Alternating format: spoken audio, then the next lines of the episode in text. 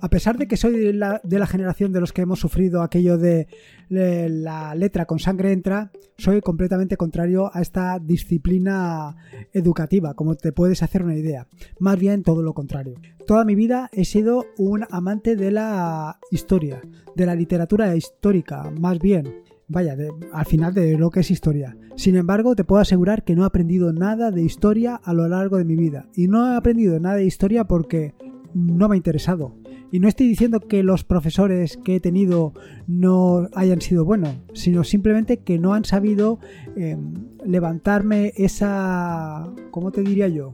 Esas ganas de aprender historia. Ha sido a posteriori, ha sido a posteriori cuando ha nacido en mí esa necesidad de aprender qué es lo que ha sucedido en la historia y a, partir de literatura histórica.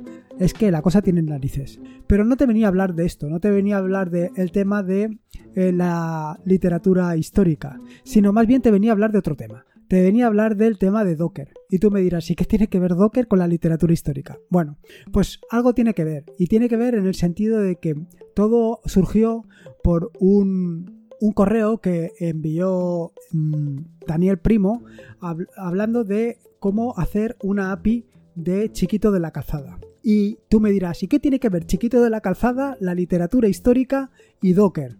Bueno, pues si te quedas a escuchar el podcast, pues lo entenderás. Y si no, pues no lo entenderás.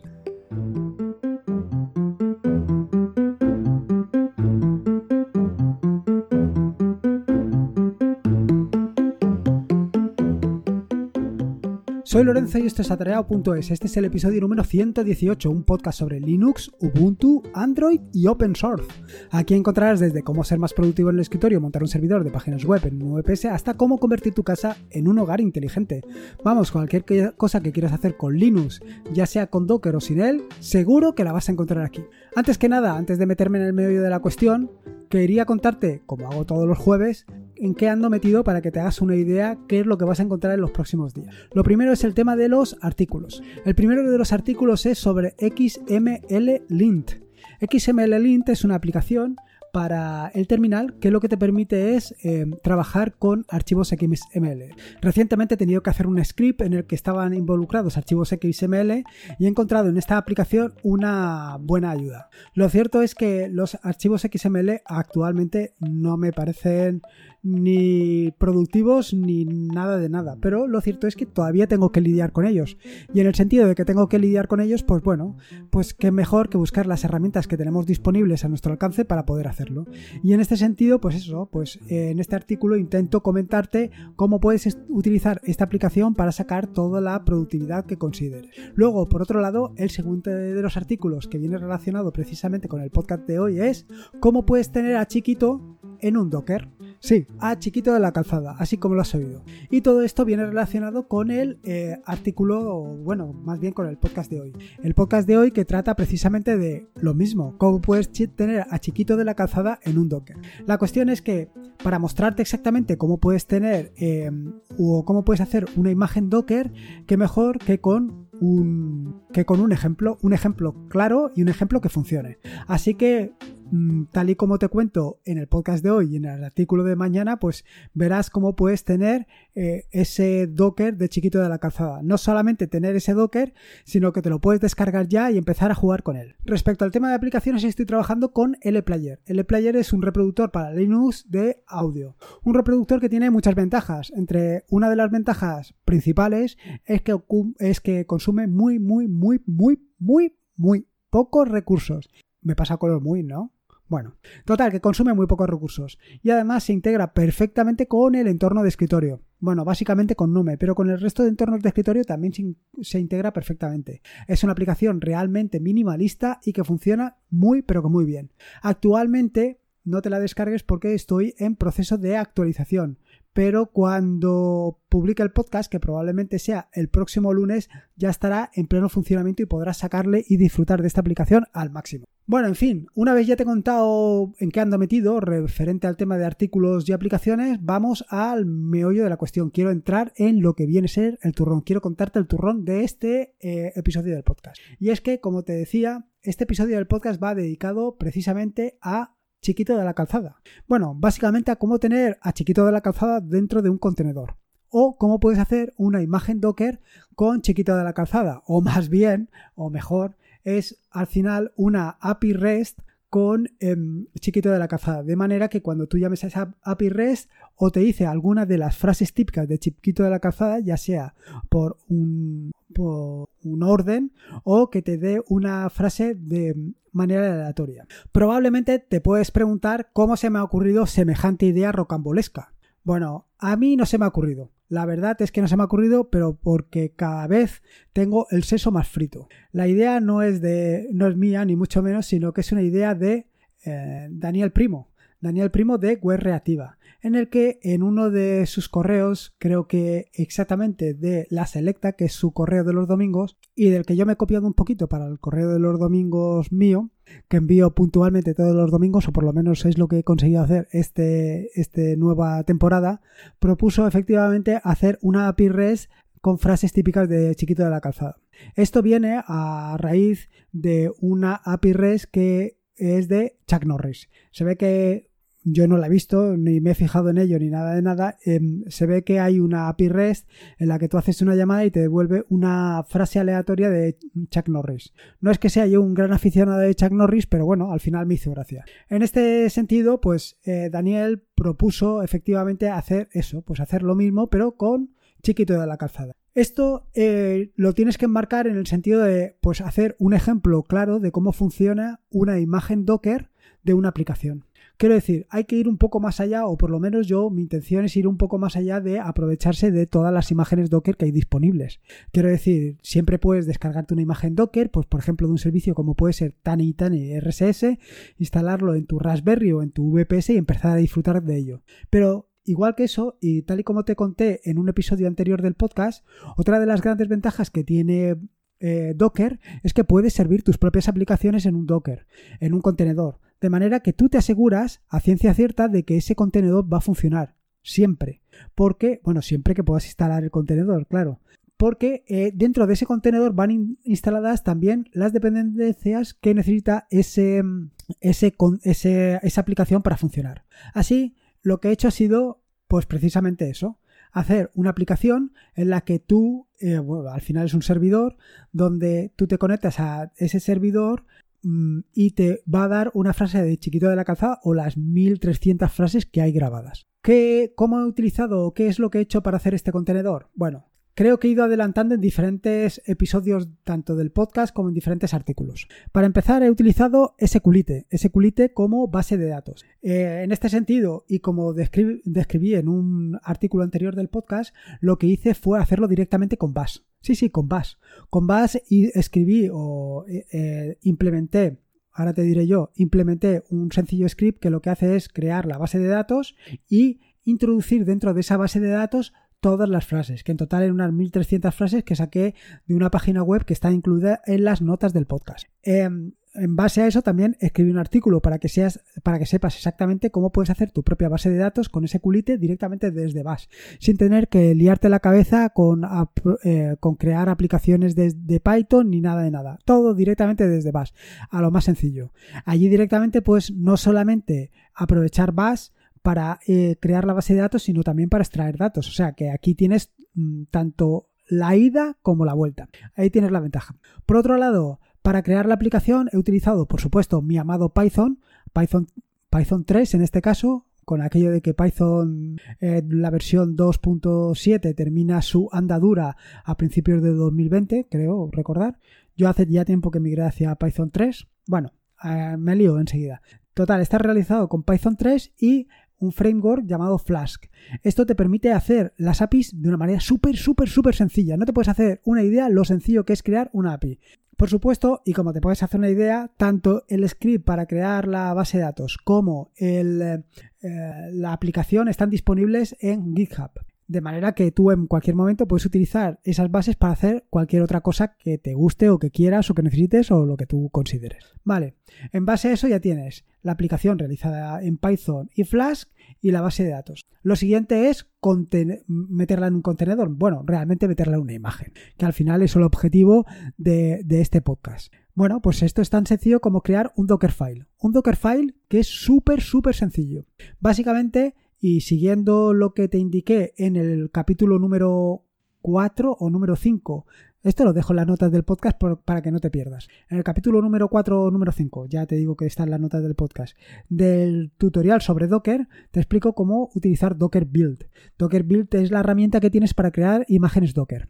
Tan sencillo como es indicar de qué imagen vas a partir. Básicamente, yo por amor he partido de un Ubuntu. Luego se trata de actualizar esa imagen de Ubuntu y utilizar las, las dependencias o instalar las dependencias que necesitas. Las dependencias yo siguiendo otros, otros tutoriales y otros criterios que encontré por ahí, vienen definidas en un archivo llamado requirements.txt y ahí están todos los archivos de Python, bueno, todas las dependencias o todas las librerías de Python que tienes que utilizar. Luego las instalas y lo último que tienes que hacer, tan sencillo, es copiar todas esas, eh, bueno, el código que has desarrollado, que va a consistir tanto en la aplicación de Python como eh, en la base de datos Execulite, copiarlas a un directorio. En este caso yo le he copiado un directorio que se llama app.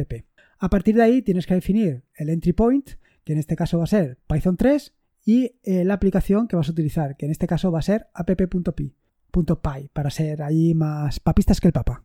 Bueno, con esto tan sencillo y con docker build punto, hecha la aplicación, hecho el container. Container o contenedor o imagen más bien, la imagen que tienes disponible directamente en Docker Hub. Con lo cual, con las, instrucciones que te dejo en las notas del podcast, con eso tan sencillo puedes empezar a correr tu aplicación de chiquito de la calzada en un contenedor. Tan sencillo y brutal como es eso evidentemente es una, es una aplicación súper sencilla. Y para ser una aplicación súper sencilla, pues ya has visto que ocupa 130 o 140 megas. Sí, bueno, ocupa 130 o 140 megas. Pero la ventaja que tiene, y esta es la característica fundamental y donde te tienes que... Mm, mm, vaya, donde tienes que pensar todas las ventajas que trae todo esto, es que va a funcionar en cualquier o sea, en cualquier entorno de escritorio, en cualquier servidor que funcione con un, Linux de 64 bits. Así de sencillo. Igualmente lo podría haber implementado para un Linux con, una ARM o con cualquier otra cosa. Actualmente está así. Está así por determinadas circunstancias. Pero ya ves, al final, y es lo más importante, es que es muy sencillo. ¿Qué es lo que vas a conseguir con esto? Una vez levantado tu contenedor con esto, directamente vas a las. sigues las instrucciones, te diriges a la URL que te dejo en las notas del podcast y directamente te saldrá una frase de chiquito de la calzada, de manera aleatoria. ¿Qué quieres más? Pues simplemente tienes que ir a esa dirección por más veces. ¿Que las quieres todas? Pues a la siguiente dirección, a la siguiente URL que te he indicado. Y con eso vas a tener todas las frases de chiquito de la calzada a tu disposición, de manera sencilla e intuitiva. Fácil, ¿no? Fácil y brutal. Y esta es una de las grandes ventajas que tienen los contenedores. Así, este es el primer ejemplo. Evidentemente eh, es un ejemplo sencillo, fácil y simplemente se trata de eso, de mostrar cómo funciona Docker y nada más y nada mejor que mostrarlo con una aplicación. ¿Qué tengo en mente para las siguientes aplicaciones? Pues evidentemente, y como te puedes imaginar, teniendo en cuenta la cantidad de tutoriales, artículos que he dedicado a Telegram, el siguiente objetivo, desde mi punto de vista, y desde, vaya, lo que tengo pensado hacer es un bot para Telegram que vaya en un contenedor, de manera que sea tan sencillo como descargarte el bot en tu equipo y que empiece a funcionar. Un bot que evidentemente estará implementado en Python por aquello de que va a ser mucho más sencillo, que tendrá una base de datos desarrollada en SQLite y la configuración que también vendrá por aparte. De esta manera, bajándote estos archivos, y haciendo un Docker Run tendrás tu em, vaya, tendrás tu bot de Telegram disponible y funcionando para hacer lo que tú consideres. Lo primero que quiero hacer, bueno, actualmente tengo un bot de Telegram que está funcionando en el grupo de Telegram de Ubuntizados. ¿Qué es lo que sucede con este bot? Bueno, que básicamente lo tengo siempre a prueba. En este grupo de Telegram entra una cantidad de de bots o de eh, usuarios de estos fantasmas increíble. Y el bot está ahí funcionando, pues evidentemente, para mitigar ese problema. ¿Y qué mejor manera de mitigarlo? Pues con un bot desarrollado a medida. Eh, ¿Podría haber utilizado un bot de terceros? Sí. El problema es que, como ya he comentado en alguna ocasión, el problema de los bots es que están registrando toda la actividad que tú haces. Y no solamente registran toda la actividad, sino registran los usuarios que están en tu grupo. Con lo cual, eh, vaya, toda la privacidad que te puede dar Telegram, si es que te la da, la pierdes al tener el bot. Si el bot es tuyo, pues ese problema ya no lo tiene. ¿Y qué mejor manera de tener un bot que en un contenedor? Pues ahí está la combinación ideal. Docker, contenedor, Telegram, en fin, una combinación explosiva. Y precisamente, pues ese será uno de mis próximos artículos en el que te contaré cómo puedes tener tu bot de Telegram contenerizado o contenerizado o en una imagen, vaya, en una imagen de Docker, que siempre me lío buscando palabras extrañas. Bueno, en fin, espero que te haya gustado el podcast y sobre todo que te eches unas risas con Chiquito de la Calzada. Solamente me ha quedado un pequeño detalle y es que Chiquito de la Calzada ya hable y te diga Fistror, pero eso ya lo dejo para una, un artículo o una idea posterior que probablemente es que se me está ocurriendo ahora que la podría programar directamente para, para el escritorio de Ubuntu y que cada minuto, bueno, cada minuto sería un infierno total, pero que cada 15 minutos te dijera una frase o cada hora te dijera una frase, pues no estaría nada mal. Bueno, como te decía, que me lío enseguida. Eh, espero que te haya gustado el podcast, que hayas disfrutado, que disfrutes de la aplicación y como te digo siempre, las notas del podcast que están en atareado.es eh, encontrarás todos los enlaces que he mencionado a lo largo del mismo, tanto donde se encuentra el repositorio de, eh, de GitHub con la aplicación, el repositorio de Docker Hub, etcétera, etcétera. Por último, uy, se me olvidaba comentarte una cosa que te va a resultar muy interesante. Y es que Actualmente yo lo que hago, tengo enlazado el repositorio de Docker Hub con el repositorio de, de, GitHub. De manera que cuando yo subo una actualización a GitHub, inmediatamente, sin que yo tenga que hacer nada de nada, por arte de magia, por arte de automatización, eh, se va a crear directamente el bueno, la imagen en Docker Hub. De manera que, tan sencillo como que tú no tienes que hacer nada en tu ordenador, simplemente eh, creas la, o sea, creas el repositorio en, Docker, en GitHub, actualizas el repositorio en GitHub, mejor dicho, lo haces un git pull, perdona, un git push, o sea, lo subes a GitHub y de manera inmediata, mediante un trigger, se actualiza en Docker Hub y se crea directamente la imagen. De manera que tú siempre vas a tener en, en Docker Hub tu última imagen actualizada en función de tu repositorio en GitHub. Brutal, ¿no? O sea, no tienes que preocuparte de nada, no tienes que estar ahí en tu ordenador haciendo imágenes ni nada de nada. Ya de eso se encarga Docker Hub. Tú subes la última actualización a tu repositorio de GitHub y directamente Docker Hub, ¡pam!, hace su trabajito. ¿Qué es lo que tienes que hacer tú? Simplemente hacerte tu actualización de la imagen con una imagen pool y ya lo tienes. Sencillo, ¿eh? Bueno, como te decía, que enseguida me he liado y empecé a contarte esto de Docker Hub y de GitHub y me he emocionado con el tema de los triggers y todo esto. En las notas del podcast están todos los enlaces que he mencionado a lo largo del mismo, tanto el enlace al GitHub como al de Docker Hub para que te puedas bajar la imagen cuanto antes y empieces a disfrutar de chiquito como si no hubiera un mañana. Y recordarte, como te digo siempre, que puedes encontrarme en la tarea.es, que te pases por allí, me dejes tus ideas eh, y sugerencias para hacer una imagen de Docker, para hacer un script, para hacer una aplicación, en fin, para lo que tú consideres. Pásate por allí, me das tu opinión sobre el podcast, si el podcast lo oye muy bajo, muy alto, los graves, los agudos, lo que tú consideres, y cualquier idea para una aplicación, para un script, para cualquier sugerencia, ahí estoy, en atarea.es. Recordarte que este es un podcast suscrito a la maravillosa y fantástica red de podcast de sospechosos habituales, que te puedes suscribir a esa maravillosa red en fitpress.me barra sospechosos habituales. Y por último, y como te digo siempre, recuerda que la vida son dos días y uno ya ha pasado. Así que disfruta como si no hubiera mañana y si puede ser con Linux y Chiquitor, mejor que mejor. Me quedo aquí un rato escribiendo el artículo para la semana que viene, actualizando el player y preparando algunas cositas más. Por último, y como mm, cosa al margen, indicar que esto es un homenaje a Chiquito de la Calzada. Vaya, bueno, y a Daniel Primo, por supuesto. Pero vaya, que no se trata ni de una burla ni de nada, de nada. Todo lo contrario. Un saludo y nos escuchamos el próximo lunes.